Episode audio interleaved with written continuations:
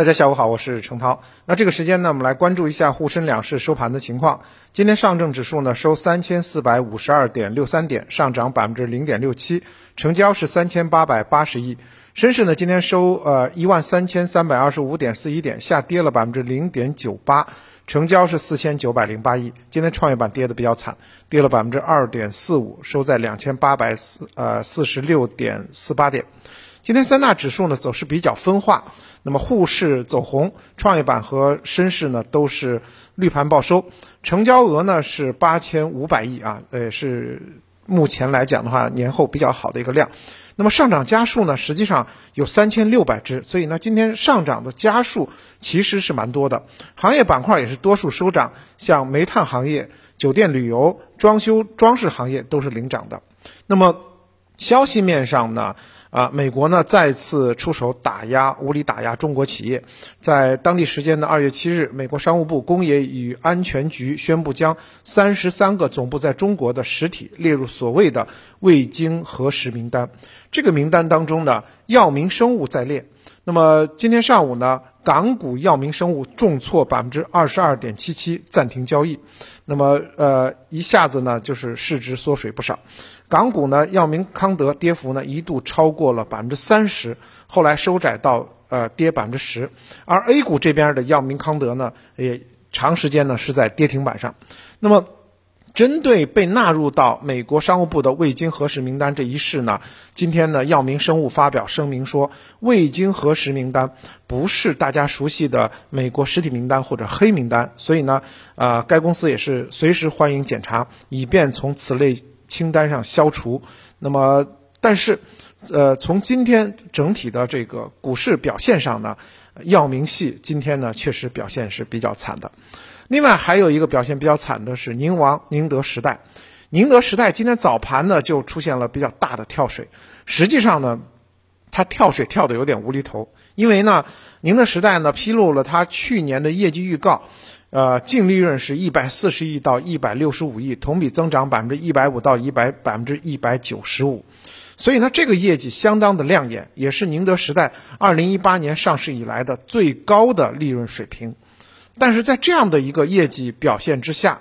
它今天罕见的跌幅超过百分之九，而且市值蒸发了一千两百亿。那么知道，宁德时代也是呃创业板的这个市值呃最高的。股票之一，所以呢，直接带动了创业板呢，呃，一度呢是下跌超过百分之四，那么直接跌破了两千八百点，后来才逐步的拉起。所以呢，就是宁德时代的下跌呢，对于创业板打击也是非常大。当然，除了宁德时代以外呢，像半导体啊等等一些这个创业板个股呢，今天呢也是纷纷的出现了下挫。那么今天呢走的比较好的，实际上是。沪市的一些大蓝筹个股，比如说建筑工程啊、银行这些。那首先呢，说这个建筑工程，其实呢，近期呢，中央也提及，二零二二年呢，新增专项债来重点这个涉及水利、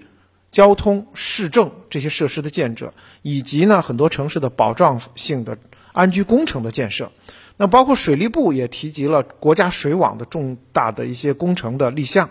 所以呢，十五期间呢，十四五期间呢，其实包括海洋呃呃这个海绵城市的建设，包括地下管网呢，应该说呢，大量的开工的这个工程呢也是比较多的。另外呢，地产方面呢也逐步的释放了宽松的信号，政策底部显现。所以呢，很多机构也预期后续的房企和呃消费者，我们说的这个呃房贷融资端呢有望边际放松。因此的话，后期呢像装饰。建筑还有这个工程机械这一部分呢，其实呢，都是有这个呃政策面利好的方面。另外呢，从呃估值来讲的话，装修装呃装饰还有建材也属于目前估值比较低的中枢的一个偏下的一个位置。因此的话，板块整体有望迎来业绩及估值的修复。那么在此情形下呢，我们关注哪些投资要点或者投资方向呢？受益首呃，当然首先呢是受益于行业集中度比较高的消费建材龙头，比如说我们说到这个做这个防水的东方雨虹，还有呢呃一些这个材料的这个呃伟新新呃伟新新材、公园股份等等。另外呢，包包括一些这个风电需求提升的，像中国巨石这些做玻纤的龙头，还有呢就是我们说到的一些这个玻璃龙头，像南玻 A，啊，奇斌集团，以及水泥的龙头，像华新水泥、上峰水泥等等。那么在整个的建筑行业当中呢，基建这一块呢，也是我们需要来关注的。那么，包括像传统的建筑央企啊，像中国能建、中国电建啊等等，都是受益于双碳战略下的新能源的大建设啊，继续会发力。另外呢，去年提到的这个装配式建筑钢结构啊，这些赛道中中的一些龙头，像呃精工钢构。红路钢构啊，继续会发挥其这个优势。那么第三呢，还是这个传统的基建央企，中国铁建、中国中冶、中国中铁、中国交建，在“十二五”“十三五”期间都得到了非常大的发展。“十四五”期间呢，依然会受益于传统的铁公鸡领域的建筑业，呃，这个建筑业的一些这个景气。那么战略上呢，也会布局像大市政、大市建这城大城建。那么同时会呃因此受益，因此的话，在建筑工程这一部分呢，实际上还是有可圈可点的这些啊细分龙头板块可以去操作。另外，我们要关注银行，银行的整体的盈利能力从去年开始就逐步的在得到提升。应该是说呢，在今年一季度呢，政策还会继续发力。我们也看到了，包括货币的一些这个政策组合拳，呃，逐步在提升。同时，对实体经济的扶持，也使得银行业重新进行了这个重组啊。比如说，很多银行，我们也看到了最近的新闻啊，取消了自己的这个 ATM 机的一些布局，慢慢的转向网上。同时呢，有些零售行业的银行在呃进行一些新的转型，因此的话，今年呢其实也是一个银行业重构的一个啊分化重构的这样的一个年头。那么对于一些这个基本面稳健啊、营收状况比较好的，同时又有这个革新精神的、科技含量高的这些银行板块呢，我们仍然是给予推荐的，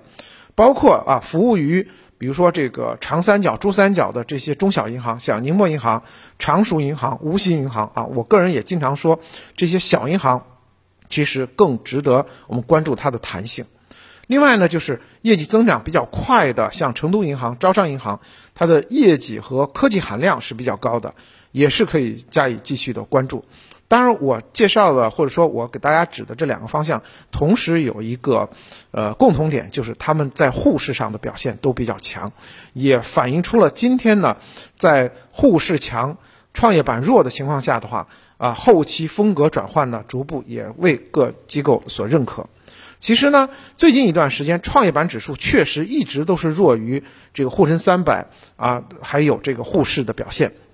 有估值的原因，也有。宏观环境变化的原因，从估值的角度来讲的话，应该说沪市呢可能更多呃洼地类的蓝筹股，那么他们将来呢填洼地的这个概率确实高一些。而创业板呢，我们知道很多的个股呢，经过了两三年的迅速的这个炒作之后呢，其估值已经非常高了。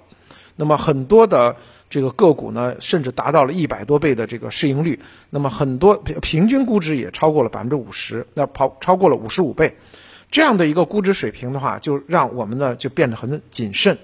那么在呃相比之下呢，沪市呢整个来讲的话，估值水平呢还在世界比较低的一个水平线上。那么包括你看今天的这个创业板的核心权重股宁德时代出现了大幅的下跌。对啊，创业板形成了明显的拖累，主要呢，我个人认为也是估值的原因。它其实个股的业绩啊，或者是行业赛道并没有出现根本性的变化，但是呢，估值过高呢，让恐高的机构也出现了这个调仓换股的动向。所以呢，再往后走的话，结构性的行情仍然是主基调。应该说呢。目前呢，经济下行压力呃非常大的情况下的政策呢，其实是在逐步的促进。那么从今天 A 股的整体的走势来看的话，这种分化的走势应该是后期的一个常态。虽然在昨天呢出现了虎年的开门红，不过呢分化应该是主旋律而不是普涨。那么稳增长的政策支持，还有货币货币宽松的这样的一个资金资金面的提升，应该呢更利好于。啊大资金运作的沪市的个股。所以呢，沪市啊，包括沪深三百的权重股，修复性的行情有可能已经逐步的开启。所以我们依依然还是可以看好春季行情，那么也是逢低潜伏的好的时机。板块方面呢，建议大家呢关注大金呃大金融、大基建以及啊高景气度的这个科技赛道。我们说到的这个两大一高，那么都是在反弹中可以继续跟踪的方向。好的，感谢大家的收听。